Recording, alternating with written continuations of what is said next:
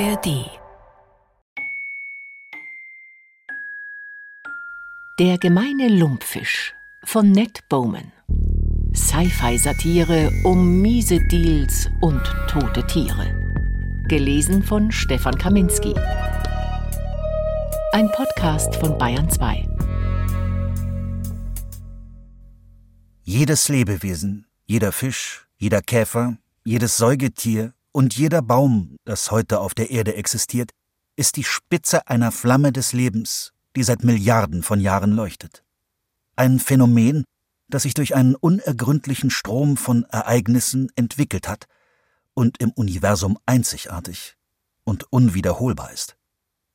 Edward L. Cord, The Value of Species. Ich schreibe, als könntest du verstehen, und ich könnte es aussprechen. Man muss immer etwas vorgeben unter den Sterbenden. W. S. Mervyn For a Coming Extinction Hinweis des Autors Dieser Roman spielt in der nahen Zukunft. Um den Leserinnen und Lesern das Kopfrechnen zu ersparen, setze ich voraus, dass der Euro seinen Wert von 2022 beibehalten hat, ganz ohne Inflation. Das ist der einzige Punkt, an dem die Geschichte vom tatsächlichen Lauf der Dinge abweicht. In einem Primatenforschungsinstitut in Leipzig wurde ein Wissenschaftler dabei ertappt, wie er die Überwachungskameras im Inneren des Geheges eines Orang-Utans abschaltete, der 2000 Worte in Zeichensprache beherrschte. Er hatte einen Behälter mit Trockenpflaumen dabei, dem Lieblingssnack des Orang-Utans. Und diese Trockenpflaumen gerieten schon bald unter Verdacht, vielleicht weil sich der Wissenschaftler bei der Befragung irgendwie verraten hatte, oder weil beobachtet wurde, wie er des Öfteren nervös zu dem Behälter blickte. Also wurden die Trockenpflaumen untersucht. Und in einer davon war eine Pille versteckt. Tests ergaben, dass die Pille eine 4 Milligramm Dosis der erinnerungshemmenden Droge Bamaluzol enthielt. Mit anderen Worten, er hatte vorgehabt, dem Orang-Utan Roofies unterzujubeln. Als die Geschichte aufflog, liefen fast alle Vermutungen auf sexuelle Absichten des Wissenschaftlers hinaus, was weltweit zur Steilvorlage für Comedians wurde. Aber Karin Russin, die den Forscher bei einer Diskussionsrunde erlebt hatte und sich an seine Bemerkung über einen unbeschreiblichen Verlust erinnerte, begriff auf der Stelle, dass der Wissenschaftler nicht Sex mit dem Orang-Utan im Sinn hatte, sondern etwas weitaus Extremeres. Sie wollte gerade die letzten Fische in die Luft schicken, als Abdi an Deck gerannt kam, um sie zu warnen. Er zeigte nach Norden, in die Dämmerung. Eine Weile zuvor hatte Russin etwas am Horizont bemerkt, das sie für eine einzelne Gewitterwolke gehalten hatte. Der Nebel verdichtete sich, während mit der Dunkelheit schlechteres Wetter aufzog. Aber jetzt, da die Wolke näher gekommen war, konnte sie die drei hohen Pfeiler an der Unterseite erkennen – wie Schlote, die dem Meer die Wellen absaugten. Ein Spindrifter, der erste in ihrer gesamten Zeit im Baltikum. Ihre Frachtdrohne sollte eigentlich direkt nach Norden fliegen. So würde sie geradewegs den Kurs des Spindrifters kreuzen, wie Roussin klar wurde, und der würde die Drohne aus der Luft schlagen. Der Sturm, der um einen Spindrifter herum tobte, war nicht mit einem natürlichen Sturm zu vergleichen. Er war gewaltig. Nicht an Kraft, sondern hinsichtlich seiner Geometrie. Lummen und Silbermöwen, die den grimmigsten Winterstürmen völlig ungerührt begegneten, wurden herumgeschleudert wie Altpapier. Derartige Winde waren ihren Flügeln fremd. Und diese Drohne, die in der Regel bei Starkwind einigermaßen zurechtkam, würde nicht einmal erahnen, was sie vom Himmel geholt hatte. Auf dem Bildschirm ihres Telefons leuchtete immer noch die Flugbahn der Drohne auf, also schaltete sie das Overlay an, das ihr die Schiffe in der Nähe anzeigte. Abdi deutete auf den Spindrifter, der auf der Karte nur ein weiterer anonymer weißer Punkt war. Sie veränderte die Flugbahn, so dass die Drohne in sicherer Distanz östlich daran vorbeifliegen würde. Danke, sagte sie und berührte seinen Arm. Sie sah sich den Kurs des Spindrifters noch einmal auf der Karte an. Irgendwie sieht es aus, als würde er direkt auf uns zukommen. Er wird uns nicht rammen, sagte Abdi. Wie nah er uns kommt, dürfte ihm aber ziemlich egal sein. Jedenfalls willst du dann wirklich lieber drinnen sein. Eindeutig. Die Varuna ist immerhin fast so groß wie ein Flugzeugträger, dachte Roussin. Und wahrscheinlich würde der Spindrifter bei einer Kollision den kürzeren ziehen. Was irgendwie auch schade war, denn auf gewisse Weise gefiel ihr die Vorstellung, wie die Varuna in Scheiben geschnitten wurde. Vielleicht nicht unbedingt, während sie an Bord war. Trotzdem war das hier ein Schiff, das es verdiente, zu sinken. Wenn der Spindrifter es irgendwie außer Gefecht setzen könnte, wäre das eine deutlich effektivere Abendbeschäftigung, als ein paar Seevögel in die Irre zu schicken. Sie murmelte in ihr Telefon, und die Rotoren der Drohne begannen zu surren. Die Drohne hob von Deck ab, vier Kabelstränge baumelten an ihrer Unterseite, bis sie sich spannten und dann auch die Fracht in die Luft hoben. Einen Plastiktank, in dem zehn gemeine Lumpfische in ca. 250 Liter Meerwasser herumschwammen. Die Drohne stieg weiter, bis der Tank über die Reling und um das Deck der Varuna herumfliegen konnte und Ressin Spritzer wie von Weihwasser auf ihrer Stirn spürte, weil Wellen über die Seite schlugen. Dann beschleunigte die Drohne langsam und flog Richtung Norden über das Meer davon. Wie ein Storch mit einem besonders wertvollen Baby in der Schlinge. Die Drohne sollte etwa 20 Kilometer bis zum botnischen Meerbusen zurücklegen, wo sich die gemeinen Lumpfische zur Paarungszeit versammelten, und dort den Tank leeren. Theoretisch hätte Roussin nach der Beendigung ihrer Experimente die Fische über die Reling der Varuna ins Wasser lassen können, damit sie sich selbst ihren Weg nach Hause suchten. Sie konnten sehr gut navigieren. Aber dieses Risiko wollte Roussin nicht eingehen. Es gab nur noch so wenige. Jeder einzelne war kostbar, weshalb es ein besonders schändliches Missgeschick gewesen wäre, wenn der Spindrifter die Drohne so hart getroffen hätte, dass sich die Fische beim Aufschlag im Wasser die Wirbel gebrochen hätten. Und das war's? fragte Abdi. Bist du fertig? Abdi war ein Servicetechniker, der ihr manchmal bei der Ausrüstung zur Hand ging, und sie hatten sich in den drei Monaten auf der Varuna angefreundet. Er war 26 und sie 32. Alle paar Wochen fuhr er nach Malmö zurück. Dort hatte er eine Freundin, eine Pflegehelferin, die ganz in Ordnung zu sein schien. Ich muss nur noch den Rest vom Labor zusammenpacken. Und morgen reist du ab? Er sprach mit neutraler Stimme und sah sie kaum an, was natürlich unbestreitbar ein Zeichen dafür war, dass er bei diesem Thema überhaupt nichts empfand, weder in die eine noch in die andere Richtung.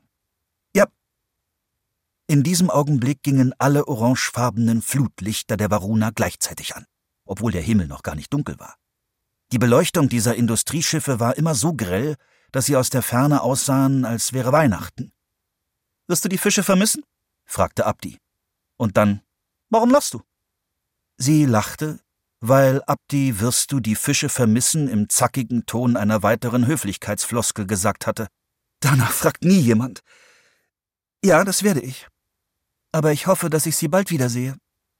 Mit sie meinte sie die Spezies im Allgemeinen. Cyclopterus vulgaris, nicht ihre eigentlichen Versuchsexemplare. Die waren ihr so sehr ans Herz gewachsen, dass sie sich darüber freuen würde, sie wiederzusehen. Aber das würde natürlich nicht geschehen. Ihre vorübergehende Versetzung in die Welt der Menschen war vorbei. Wirklich? Ja. Es fühlt sich an, als hätte ich gerade erst angefangen. Wow, okay. Also, Sie antwortete nicht, sondern neigte nur leicht den Kopf in seine Richtung. Sie wusste, worauf er hinaus wollte. Und die Antwort war ja.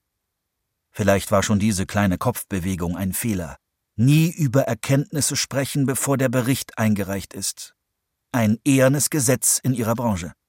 Ganz sicher nicht mit dem Auftraggeber oder mit jemandem, der für den Auftraggeber arbeitet. Und noch viel weniger, wenn diese Erkenntnisse dem Auftraggeber nicht gefallen könnten. Diese Verschwiegenheitspflicht kam ihr ganz gelegen. Sie hatte noch nie zu den Menschen gehört, die ihre Tage nur mit einem bereitwilligen Zuhörer als Pansen verdauen konnten. Abgesehen davon gab es auch noch andere Gründe für ihr Interesse am gemeinen Lumpfisch, die nichts mit ihrer Arbeit zu tun hatten. Gründe, von denen niemand wusste, weshalb sie noch weniger über das ganze Thema sprechen wollte. Nicht mal mit Abdi. Offiziell war sie im Auftrag der Brahma Samudram Mining Company auf der Varuna, um zu evaluieren, ob der gemeine Lumpfisch eine gewisse Intelligenzschwelle überschritt. Ein Wort, wissenschaftlich und philosophisch so umstritten und abgedroschen, dass es beinahe nutzlos war, aber dennoch Konsequenzen für ein Unternehmen hatte, das an der Brutstätte einer Spezies Tiefseebergbau betreiben wollte. Nun konnte Abdi durch ihre Kopfbewegung erraten, was in ihrem Bericht stehen würde. Aber das hatte er vielleicht ohnehin schon.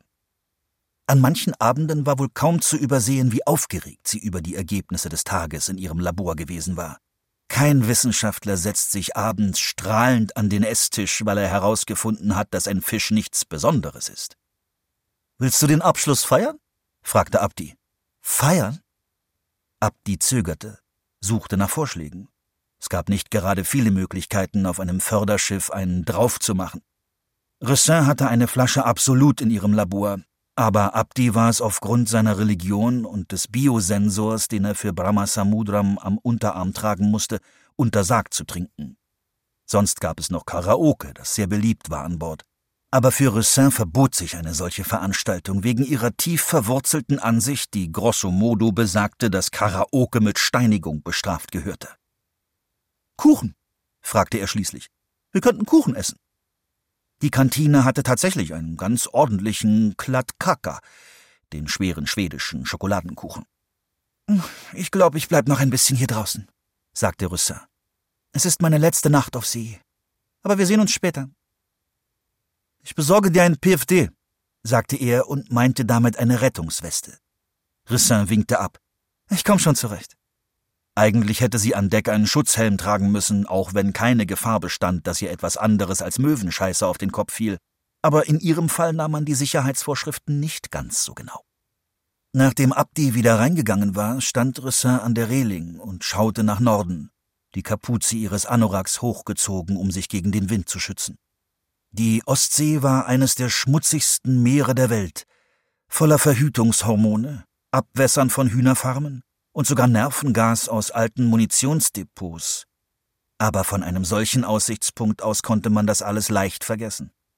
Das letzte Licht des Sonnenuntergangs war im Dunst verschwunden, und das Meer und der Himmel sahen aus wie dunkles Eisen. Ihre Drohne war bereits außer Sichtweite.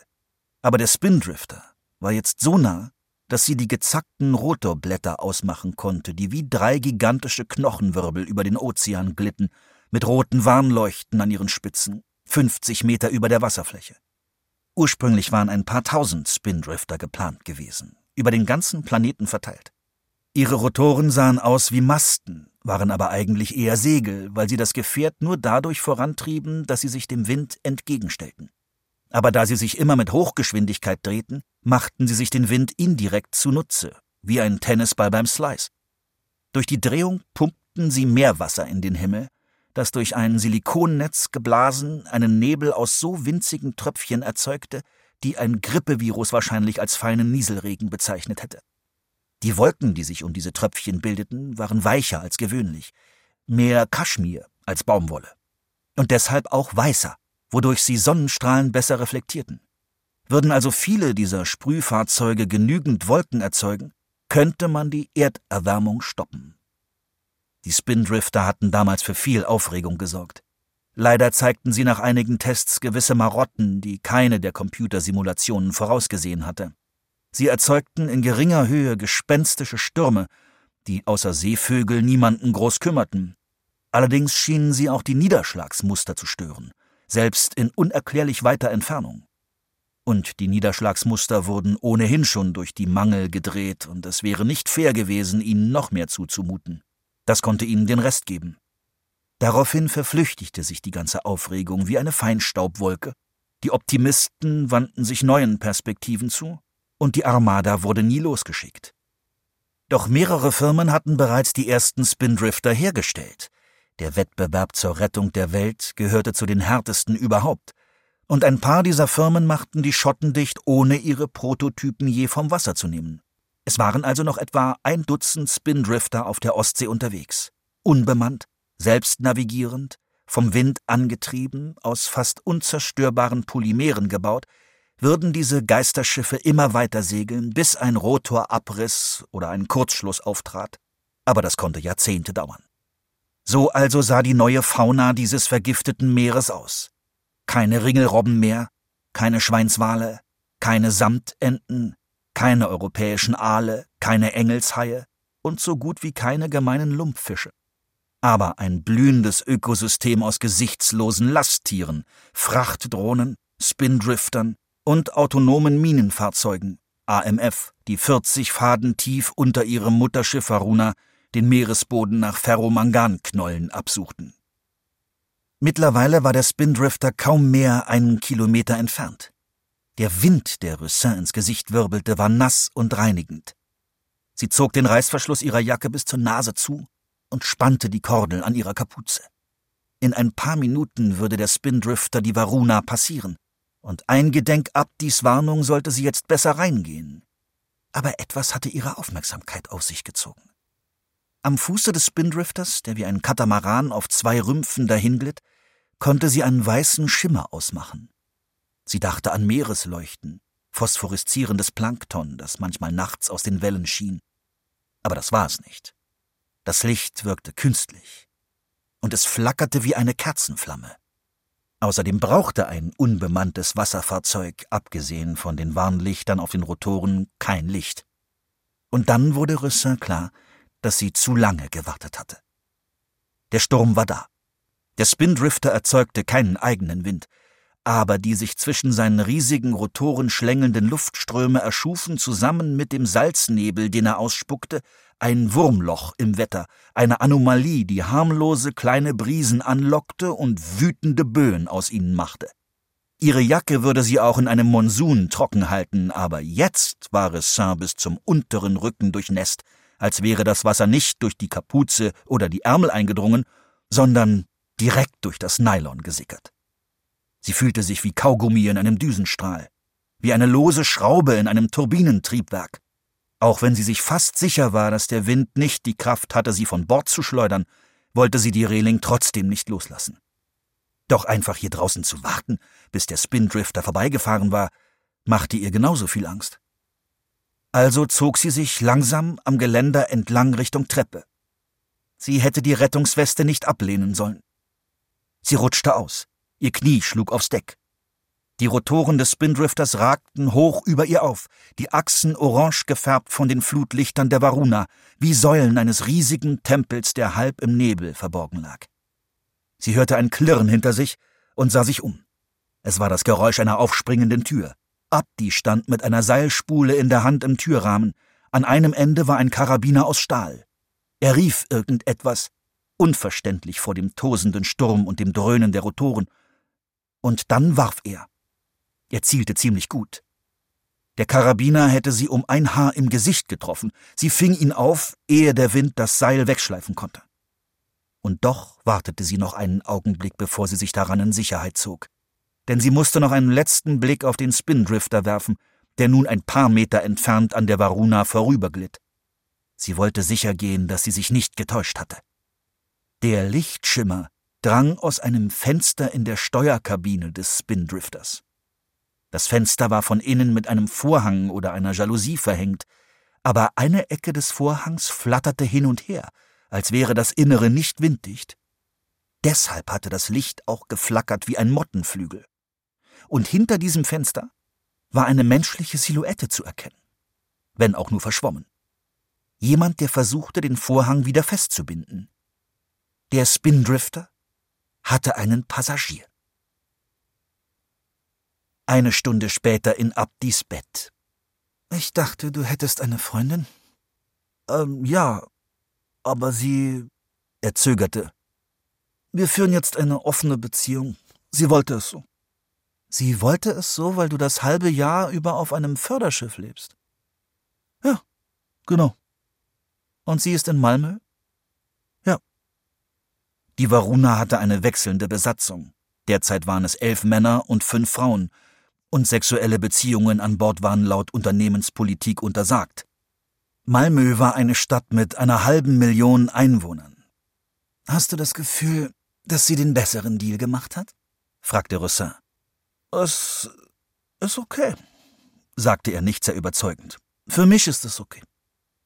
Hoffentlich hatte sie ihm nicht die Stimmung verdorben, die eigentlich gut gewesen war, auch schon vor dem Sex. Nach ihrer Rettung war er nicht gerade übermütig gewesen, aber sie merkte wohl, dass er sich über seine kleine Heldentat freute. Im Nachhinein betrachtet war sie an der Reling nicht wirklich in Gefahr gewesen, Aber wenn sie es vor sich selbst größer machte, als es war, warum sollte er das dann nicht auch tun? Es war ja sehr süß gewesen. Falls Abdi jemals jemandem davon erzählen würde, könnte er sagen, dass er sie sich geangelt hatte, buchstäblich mit Haken und Schnur. Und jetzt war sie in seiner Kabine gelandet, die sie in vielerlei Hinsicht an ihr Zimmer im ersten Jahr an der Universität erinnerte, das helle Holz ohne Maserung, das sanfte Licht einer mit einem T-Shirt behängten Lampe, das Einzelbett, in das kaum zwei Körper reinpassten.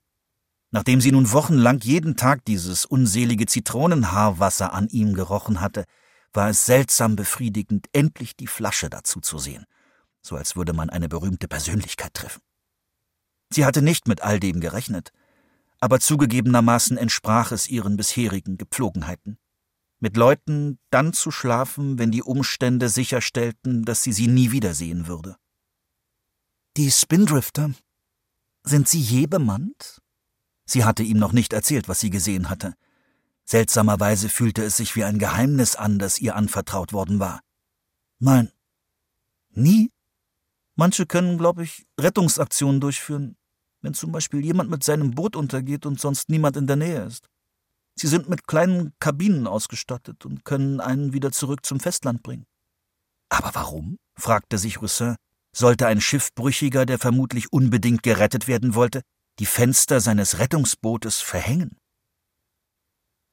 Später wurde sie von einem Klopfen geweckt, gerade noch rechtzeitig, um nicht von einer Dampflok an einem Kiesstrand überrollt zu werden. Überrascht stellte sie fest, dass sie beide doch tatsächlich in diesem abgrundschmalen Bett eingeschlummert waren. Ihr ganzer Arm war taub. Karin? Die Stimme hinter der Tür gehörte Devi, der Kapitänin der Varuna. Ressin spürte, wie Abdi neben ihr erstarrte. Was ist? Sinnlos so zu tun, als wäre sie nicht hier, wenn Devi ohnehin Bescheid wusste. Bitte komm raus! Sie zog ihr Telefon hervor. Es war vier Uhr früh. Aus irgendeinem Grund hatte sie kein Netz. Ist es dringend? Ja. Okay, in ein paar Minuten bin ich bei dir. Ressin war sich ziemlich sicher, dass Devi aus Höflichkeit die Annahme aufrechterhalten wollte, dass sich hier nichts Verbotenes abgespielt hatte. Die Kapitänin war ziemlich anspruchsvoll, was bedeutete, dass sie im Zweifelsfall äußerst pedantisch war, es aber auch vorzog, die tierischen Triebe ihrer Crew zu ignorieren. Ob Devi selbst irgendwelche tierischen Triebe hatte, darüber wurde natürlich ausgiebig spekuliert. Es tut mir wirklich leid, Karin, aber wenn du nicht sofort rauskommst, werde ich die Tür öffnen müssen. Die Bettgenossen fluchten leise vor sich hin, sie auf Deutsch, er auf Somali. Sie zogen sich eilig an, reichten Kleidungsstücke hin und her wie bei einem Tauschhandel. Dann trat Roussin zur Tür und öffnete sie. Bitte komm mit mir zu deiner eigenen Kabine, sagte Devi, den Blick abgewandt, als wäre Roussin immer noch nackt. Die Situation war ja offenbar so peinlich, dass sie Ressin einen Augenblick lang schon fast leid tat. Es wäre viel einfacher gewesen, wenn Ressin in ihrem eigenen Bett geschlafen hätte, anstatt sie bei einem, soweit Devi wusste, Moment der verbotenen Ekstase zu stören. Was ist los? fragte Ressin. Sie startete ihr Telefon neu, hatte aber immer noch kein Signal. Ist was passiert? Ist das Netzwerk zusammengebrochen? Bei mir nicht, sagte Abdi und Devi blickte ihr immer noch nicht in die Augen. Dieser Umstand weckte in Ressin mehr als alles andere den Verdacht, dass sich ihre Lage gerade zum Schlechten gewendet hatte. Hast du meine Netzwerkverbindung gekappt? fragte sie. Was ist hier los? Eine andere höfliche, deutlich tiefgreifendere Annahme war für Ressins Arbeit unerlässlich, die ihrer Unabhängigkeit. Es gab einen Grund, warum die Brahma Samudra Mining Company sie in ein Labor an Bord der Varuna gesteckt hatte, wenn sie genauso gut auch von der schwedischen Küste aus hätte arbeiten können. Das gehörte zu den psychologischen Strategien, den Stammesriten, die so oft hinter den unpersönlichen Transaktionen der multinationalen Konzerne lauerten, für die sie arbeitete. Wie die meisten ihrer Auftraggeber wollte auch Brahma Samudram ihr vermitteln, dass sie für die Dauer ihres Vertrags ihnen gehörte. Sie lebte im Wirkungsbereich der Firma, arbeitete darin, und außerhalb gab es nichts weiter als eiskaltes Ostseewasser. Aber laut aussprechen sollte man das natürlich nicht. Ja, sie war abhängig von ihnen, wurde überwacht, war gefangen. Eine Lakaien der Varuna, genau wie jedes andere Mitglied der Besatzung. Aber die Prämisse ihrer Arbeit war, dass sie als Wissenschaftlerin objektive Urteile fällte, ohne irgendeinen Einfluss des zahlenden Klienten. Und alle Beteiligten profitierten von dieser Prämisse. Von ihrer unantastbaren priesterlichen Aura. Dass Devi jetzt so mit ihr umsprang, so unverhohlen die Zwänge hinter ihrer Gastfreundschaft enthüllte, befleckte nicht nur ihren aktuellen Einsatz, sondern jeden einzelnen, den sie je angenommen hatte. Zumindest war es Devi im gleichen Maß unangenehm, wie Roussin es als empörend empfand. Das war eindeutig nicht ihre Entscheidung gewesen. Jemand zwang sie dazu. In deine eigene Kabine, sagte sie, bitte. Ressin wusste, dass sie sich weigern konnte. Devi würde sie wohl kaum an den Haaren hier herausziehen. Doch wenn sie ihr letztes Gefecht hier austrug, würde es für Abdi deutlich schwieriger werden. Und das wollte sie nicht. Wenn wir in meine Kabine gehen, klären wir dann dort, was für ein Scheiß hier abgeht? Ja, sagte Devi, dankbar für diesen Ausweg. Ja, wir klären alles, das verspreche ich dir. Es kommt jemand, um mit dir zu reden. In derselben Nacht, nur etwas früher, saß Halliard in einem Taxi auf dem Weg zum Abendessen, als vor ihm ein Tumor wie ein Meteorit auf die Erde stürzte. Sie bildeten das Ende des Konvois. Ein Minibus und drei zusätzliche Taxis, die alle Teilnehmer vom Mosvatia Bioinformatics Hauptquartier außerhalb Kopenhagens zu einem Hotel am Wasser brachten. Er war sich nicht sicher, was mit dem Taxi vor ihnen passiert wäre, wenn es nicht im allerletzten Moment von der Straße abgewichen wäre. Eine interessante Schere-Stein-Papier-Frage. Denn der Tumor war aus Fleisch. Und Fleisch verliert normalerweise, wenn es gegen eine Stoßstange prallt. Andererseits wusste er, dass man sterben konnte, wenn man auf der Straße ein Reh anfuhr. Und dieses Ding musste mindestens dreimal so viel wiegen wie ein Reh. Sein Taxi war nicht ausgewichen, sondern hatte nur gebremst und ihn und seine drei Mitfahrer nach vorn in ihre Sicherheitsgurte und sein Handy in den Fußraum geschleudert, was bedeutete, dass er nun freie Sicht durch die Frontscheibe hatte. Die Monstrosität war beim Aufprall auf dem Asphalt in vier schartige Stücke geplatzt, die jeweils selbst so groß wie Transportkisten waren. Das Geräusch dazu hatte wie ein einzelner scharfer Trommelschlag geklungen, aber irgendwie auch symphonisch, tief und feucht, eruptiv und matschig zugleich. Jeder Geräuschemacher wäre stolz auf den Tumor gewesen. Und doch hinkte der Klang dem eigentlichen Grauen des Bildes deutlich hinterher. Das Fleisch war rot-weißlich, seine Fetzen glitzerten und warfen Falten, außer an den Stellen, wo es von durchsichtigem Epimysium umgeben war oder wo ein dickes schwarzes oder weißes Fell zu sehen war. Hier und da stand ein Stück Knochen hervor. Für Halliard war der Vorfall erschreckend, ja, aber kein Albtraum, wie er es vielleicht gewesen wäre, wenn er nicht gewusst hätte, was er da vor sich sah. Er wusste es, weil er Berichte gesehen hatte über den letzten derartigen Vorfall, der sich während einer Konferenz in der Nähe von Madrid ereignet hatte. Das, was da gerade auf den Boden geplatzt war, war ein Teratom, also ein Tumor aus Keimzellen, die jede Art von Gewebe bilden konnten. Mit großer Wahrscheinlichkeit steckten da irgendwo auch Zähne drin, Gehirnmasse, sogar Augäpfel, wie das Anagramm eines Säugetierkörpers. Es war in einem illegalen Labor gezüchtet worden, mit Hilfe einer DNA-Raubkopie von Chu-Chu, dem letzten großen Panda. Und es war von einem Katapult aus abgeschossen worden, aus Protest gegen das, womit Halliard seinen Lebensunterhalt verdiente. Chu war zwölf Jahre zuvor an einer Pilzinfektion der Atemwege auf der Intensivstation des Forschungszentrums für Panda-Fortpflanzung in Chengdu gestorben. Zu diesem Zeitpunkt war er der letzte große Panda gewesen. Aber das war er nicht lange, denn ihm folgten viele Klone, die im Bauch von Schwarzbären heranwuchsen. Dennoch würde er für immer der letzte einer ununterbrochenen Folge feuchter Fortpflanzung sein, der letzte Panda, der aus einem Panda hervorging, der aus einem Panda hervorging, der, hier einige Auslassungspunkte, aus dem allerersten Panda hervorging.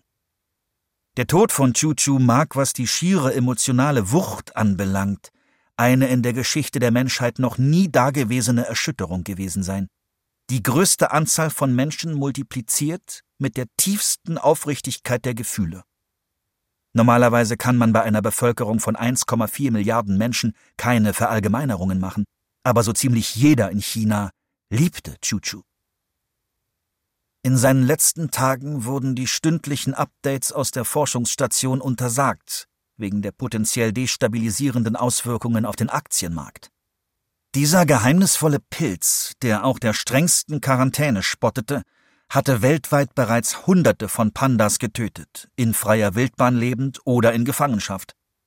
Und dass ihm auch Chuchu zum Opfer fiel, stürzte die Chinesen in eine enorme Welle von Trauer und Selbsthass. Es war ihnen nicht gelungen, ihr eigenes Nationaltier zu schützen. Und diese Schande quälte sie. Tagelang waren die Straßen voller Wesen, die aussahen wie heulende, aus der Unterwelt entlassene Ghouls, Kinder, die sich zu Ehren von Jimo de Chuchu, einsamer Chuchu, wie Pandas geschminkt hatten, deren hemmungslose Tränen jedoch die Schminke über ihren Wangen verschmierten. Ein Journalist aus Peking, der eine Kolumne mit der Überschrift Warum mir Chuchu egal ist, geschrieben hatte, musste untertauchen. Ja, es würde schon bald geklonte Pandas geben. Aber zu dieser Zeit führte die Kommunistische Partei eine Kampagne gegen Lügenware, weshalb Klone oft mit Blutwurst verglichen wurden, die illegal mit Formaldehyd angereichert wurde. Im mächtigsten Land der Erde fanden Emotionen ihr Ventil in Taten. In einer Zeit, die Zyniker später als Chinas große nationale Umnachtung bezeichnen sollten, traten 196 andere Staaten, die im Wesentlichen aus wirtschaftlicher Not heraus handelten, der neu gegründeten Weltkommission zur Bekämpfung des Artensterbens bei. Es wird keine Chuchus mehr geben, verkündete ein chinesischer Beamter bei der Gründung der WKBA. Chuchu wird der letzte Endling aller Endlinge sein. Denn wir werden nicht zulassen, dass sich eine solche Tragödie wiederholt. Der große Panda wird die letzte Spezies sein, die durch den Menschen ausgerottet wird. Natürlich kam alles ganz anders. Die Extinktionsindustrie entstand. Und genau diese Extinktionsindustrie war Ziel des Protests. Im Besonderen Halliard und Dutzende seiner Kollegen auf dieser Vergnügungsfahrt, nicht nur aus seinem Arbeitsbereich. Er war Umweltverträglichkeitskoordinator Nordeuropa bei der Brahmasamudra Mining Company, sondern auch Berater, Lieferanten und Verwaltungsbeamte. Innerhalb der nächsten Stunde würde online ein Kommuniqué veröffentlicht werden, und die Polizei würde irgendwo in der Nähe ein zurückgelassenes Katapult finden. Semiotisch gesehen hatte die Aktion mehr oder weniger die gleiche Struktur wie die Proteste damals, noch vor der zwei Grad Erderwärmung, die im Rückblick so behutsam, so rücksichtsvoll, ja fast drollig wirkten. Menschen wurden damals mit Kunstblut bespritzt, um ihnen mitzuteilen, eure Hände sind mit Blut befleckt. Aber im jetzigen Fall warfen sie Chuchu auf die Leute, um zu zeigen, eure Hände sind mit Chuchu befleckt. Soweit Halliard verstanden hatte, wollten die Aktivisten damit nicht sagen, dass er und seine Kollegen irgendeine Schuld an Chuchus Tod vor zwölf Jahren trugen. Das glaubten nur ein paar geschichtsklitternde Paranoiker, sondern sie meinten, dass er und seine Kollegen für die anhaltende Ausrottung verantwortlich seien, deren großer Avatar der heilige Chuchu gewesen war. Nun, es war eine komplizierte Angelegenheit. Doch in einer Hinsicht waren die Hände der Leute in diesem Konvoi unbestreitbar mit Chuchu befleckt. Sie verdankten diesem liebenswerten und rührenden Bären ihren ganzen Wohlstand. Sie lebten in einer Welt, die Chuchu mit seinem Tod erschaffen hatte.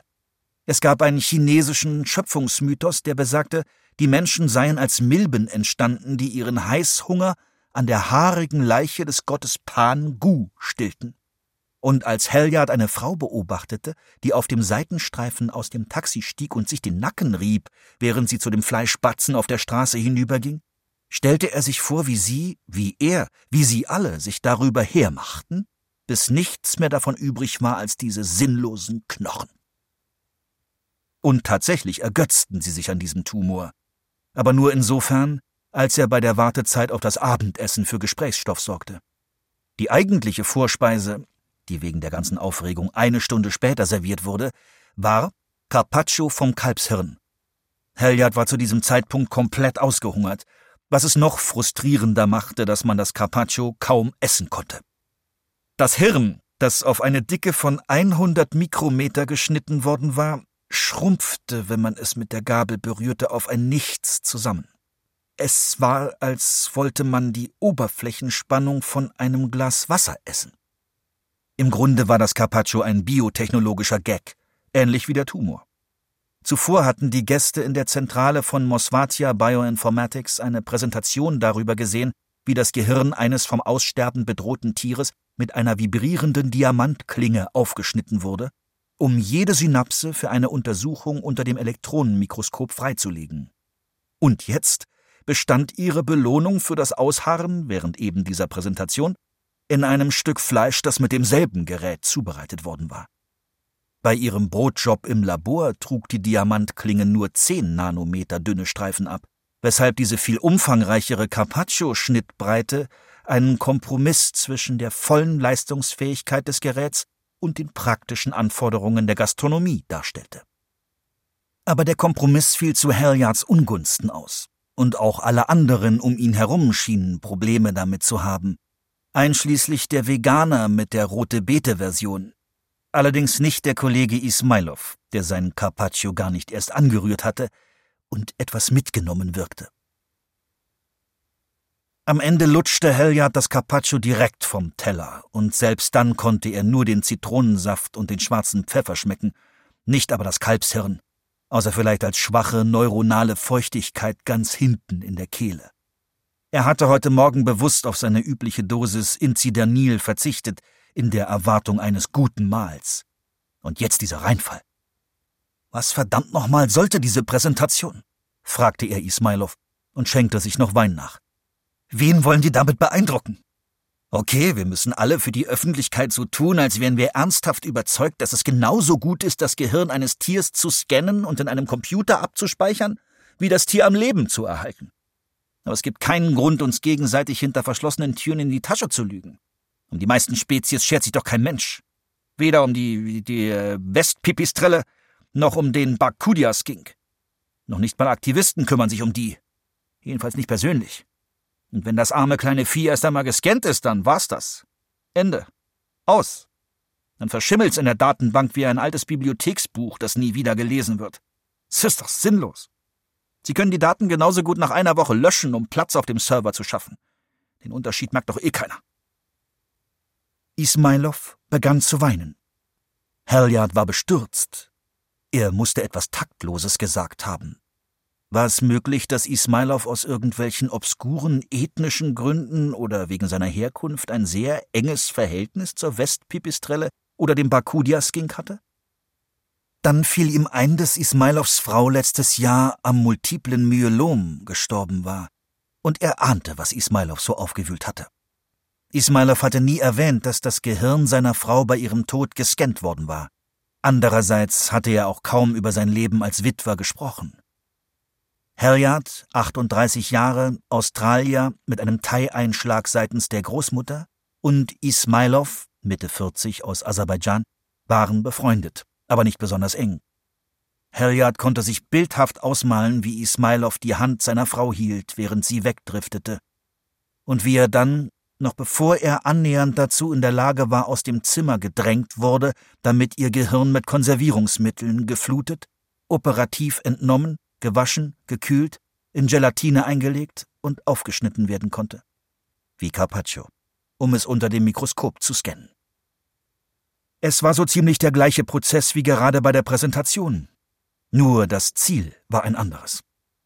Wenn man das Gehirn eines Menschen scannte, dann geschah das in der Hoffnung, diesen Menschen eines Tages in einer neuen, unbestechlichen Form wiederbeleben zu können.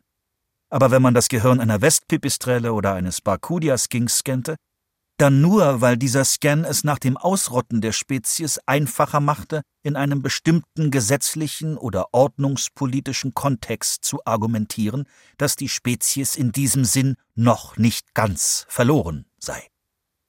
Ersteres war ein Akt der Liebe, bei letzterem ging es darum, seinen Arsch zu retten. Aber für Halliard war beides gleichermaßen zwecklos. Beide Varianten schienen von einer Zukunft in Saus und Braus auszugehen, einem nie enden wollenden Sonntagmorgen, wenn die Menschheit ihre To-Do-Liste so weit abgearbeitet hatte, dass sie wirklich nichts Besseres zu tun hatte, als Millionen nicht sonderlich reicher, berühmter oder talentierter Menschen aus der Vergangenheit wieder aufleben zu lassen. Oder sich eines verschwundenen Reptils ohne besondere Kennzeichen zu entsinnen und es in einem Labor wieder zu erschaffen. Es hörte sich gut an. Aber so lief das nun mal nicht. Dennoch, wenn Ismailow seine tote Frau transkribiert hatte, konnte Helyat verstehen, warum er über all das nicht nachdenken wollte. Natürlich ist es bei Menschen etwas ganz anderes, sagte Helyat fröhlich, als hätte er gar nicht bemerkt, dass Ismailow weinte. Jedes menschliche Leben ist kostbar. Und wenn man ein menschliches Gehirn scannt, kann man sich leicht eine Zeit vorstellen, in der es Routine ist, Menschen wieder auferstehen zu lassen. Wahrscheinlich schon in naher Zukunft, denn die Technik muss sich nur noch ein kleines bisschen weiterentwickeln. Vielleicht in fünf oder zehn Jahren. Wahrscheinlich eher fünf. Er beobachtete Ismailow, der sich mit seiner Serviette so über das Gesicht fuhr, dass es aussah, als würde er sich nur noch über den Mund wischen, dabei aber auch Augen und Nase trocknete, und suchte nach Zeichen, dass er auf der richtigen Spur war. Wir sind wirklich nah dran an der Unsterblichkeit, fuhr er fort. Vor allem, wenn. Sein Telefon vibrierte. Sorry, Megan, nur eine Sekunde. Der Anruf war von Devi, der Kapitänin eines Versorgungsschiffs von Brahmasamudram namens Varuna. Ich wollte dich auf den neuesten Stand der Evaluation bringen, sagte Devi. Wann reicht sie sie ein? Ich weiß es nicht, sagte Devi. Bald. Aber es sieht aus, als würde sie den Lumpfisch als intelligent rezertifizieren. Du machst Witze. Das hab ich jedenfalls gehört. Von, äh, wie heißt sie noch? Die, die, die Schweizerin? Ressin. Nein, nicht von ihr von einem Typen, der es von ihr gehört hat. Ähm, dem Fisch geht's noch gut, oder? Cyclopterus vulgaris war ein knolliger, gräulicher Fisch, ausgewachsen etwa zwölf Zentimeter lang. Er hatte ein krötenartiges Gesicht mit hervortretenden Augen und dicker Oberlippe. Wenn man ihn ansah, hatte man den Eindruck, wäre er ein Mensch, hätte er die ganze Zeit Schweiß auf der Stirn und trotzdem einen erschreckend kalten Handschlag. Ja, wir sind nicht mal in der Nähe des Sektors. Gut, wir müssen uns nämlich das Ganze noch mal genauer anschauen. Vielleicht müssen wir sie von dem Projekt abziehen. Danke für die Nachricht. Helyard legte auf. Ist das zu glauben? sagte er zu Ismailov. Anscheinend will sie rezertifizieren. Sie muss diesen Fisch für eine Art Einstein halten. Hast du ihn mal gesehen? Er sieht nicht mal nach Fischmaßstäben schlau aus. Selbst für einen Fisch sieht er dämlich aus. Immer noch hungrig und unsicher, wann der Hauptgang kommen würde, sprang ihm ins Auge, dass Ismailov sein Carpaccio nicht angerührt hatte. Ja, macht's dir was aus, wenn ich mir das nehme, falls du es nicht willst? Ismailov legte keinen Widerspruch ein, also griff Helyard hinüber und holte sich den Teller.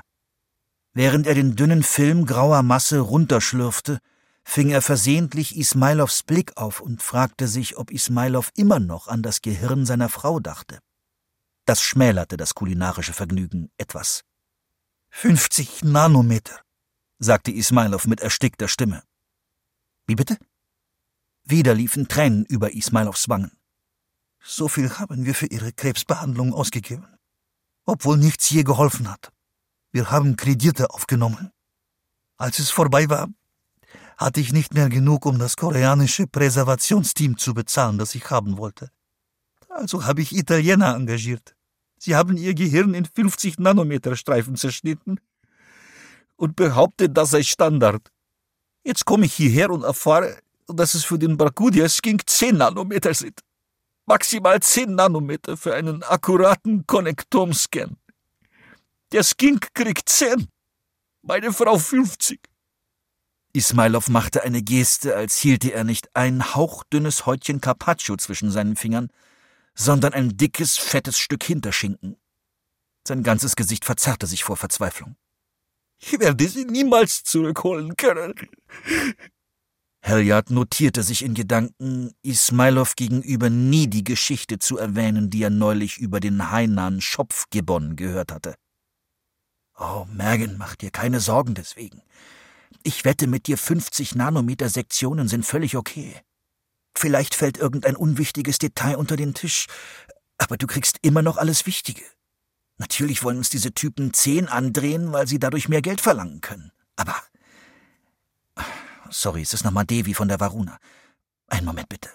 Devi? Es gibt ein Problem mit dem Fisch, sagte Devi am anderen Ende. Du meinst abgesehen von der Rezertifizierung? Ja, es sieht aus als was? Es sieht aus, als würden wir bereits in den Sektoren abbauen, in denen er lebt. Aber ihr seid doch gar nicht in der Nähe dieser Sektoren. Ja, sollten wir auch nicht sein, sagte Devi. Aber gerade eben, direkt nach unserem Telefonat, habe ich nochmal nachgeschaut, um sicherzugehen. Und wie es aussieht, ist das AMF bereits dort. Seit wann? Seit fünf Tagen. Wie konnte das verdammt nochmal passieren? Ich weiß es nicht. Die Varuna war Basisstation von acht AMFs, autonomen Minenfahrzeugen, die Ferromanganknollen vom Grund des Baltischen Meers abbauten. Jedes AMF war 20 Meter lang, wog 1000 Tonnen und sah aus wie eine Belagerungswaffe aus Mad Max. An der Vorderseite hatten sie riesige, scharfe Schneidköpfe, um durch den Kontinentalschelf zu pflügen. Und am Heck Schöpfketten, die die vorne freigesetzten Knollen aufschaufelten. Angetrieben von Wasserstoffbrennstoffzellen grasten sie den Meeresboden ab wie Rinder einen Weidehügel. Sie entschieden selbst, wo sie als nächstes hin wollten. Natürlich konnten vorab Grenzbereiche definiert werden. Und in diesem Fall hätten die AMFs der Heimat der gefährdeten Fische fernbleiben sollen. Aber irgendwas musste schiefgelaufen sein. Devi klang beschämt, aber es war sicher nicht ihre Schuld. Ein Team in Mumbai war für die Programmierung der AMFs zuständig während die Crew der Varuna im Grunde nur aus Mechanikern bestand. Sind da unten noch irgendwelche Fische übrig? fragte Halliard. Ich weiß es nicht. Halliards Job beinhaltete die Überwachung einer ganzen Reihe gefährdeter Spezies, was oft an die Aufgaben eines Nachtportiers in einem Grand Hotel voller neurotischer Witwen und kränkelnder Prinzchen erinnerte. In diesem Fall hatte die Erwärmung der Ostsee den gemeinen Lumpfisch weiter nach Norden getrieben in angenehmere Gewässer, aber über einen bestimmten Breitengrad hinaus wurden felsige Riffe rar. Und das führte dazu, dass ihr geeignetes Habitat auf einen kleinen Streifen vor der schwedischen Küste zusammengeschrumpft war. Es war also gut möglich, dass Brahmasamudrams AMFs die Spezies mit einem Streich ausgelöscht hatten. Scheiße! Das bleibt unter uns, okay? sagte Halliard, bis wir genau wissen, wo wir stehen. Okay, ich hoffe, das ist alles an schlechten Nachrichten für heute. Erzähl mir in zehn Minuten bitte nicht, dass die AMFs an Land gekrochen sind und ein Fischerdorf verschlungen haben.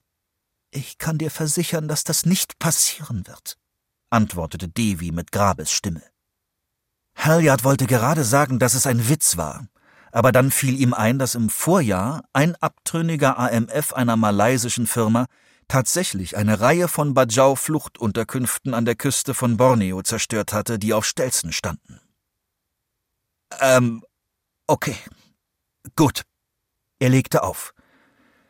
Also, erst erfahren wir, dass sie rezertifizieren will, sagte er zu Ismailov. Und jetzt hören wir, dass wir den Fisch, der rezertifiziert werden soll, bereits ausgerottet haben. Er spürte eine Hand auf seiner Schulter. Das klingt nach Ärger. Er blickte auf und musste ein Grinsen unterdrücken, denn es war Barry Small, Small hielt sich für einen Gerüchtemakler, der Schwingungen spürte, ein Orakel der Martini-Bar. Ruf Barry Small an, der sagt dir, was Sache ist, vorausgesetzt du hast im Gegenzug was Saftiges zu bieten. Nur dass jeder in der Branche die einzigen Gerüchte, die Small je zu verkünden hatte, schon vor Wochen, Monaten oder manchmal sogar Jahren gehört hatte. Trotzdem konnte man Small nicht einfach als einen Niemand abtun denn er war Senior Policy Specialist bei Kohlmann Trebor Nam. Und innerhalb der Extinktionsindustrie umgab jeden, der bei Kohlmann Trebor Nam arbeitete, statusmäßig ein goldener Schein. Einfach weil es die Firma war, die diese Branche mehr als jede andere geprägt und ihr Feld abgesteckt hatte. Der gemeine Lumpfisch von Ned Bowman Sci-Fi-Satire um miese Deals und tote Tiere. Gelesen von Stefan Kaminski. Ton und Technik Pascal Tinius und Erik Michels. Audio Berlin. Regie und Redaktion Kirsten Böttcher. Produktion Bayerischer Rundfunk 2023. Das Buch ist in der Übersetzung von Marion Hertle im Liebeskind Verlag erschienen. Lust auf mehr Literatur im Ohr? Wir empfehlen den Bayern 2 Podcast Lesungen. Warum riefen Sie Freiheitsdemokratie? Was sollte das bedeuten? Sie hatte kein Geräusch von ihr gehört. Esthea schlief bestimmt noch, aber dieser Schlaf schien verdächtig. In meiner Kindheit fuhren meine Eltern gelegentlich die eine Stunde von Long Island nach New York, um mit meiner Schwester und mir ins Theater oder in ein Museum zu gehen. Mit Neuentdeckungen, Bestsellern und Klassikern. Kostenlos abonnieren und keine Folge verpassen. Lesungen in der ARD Audiothek.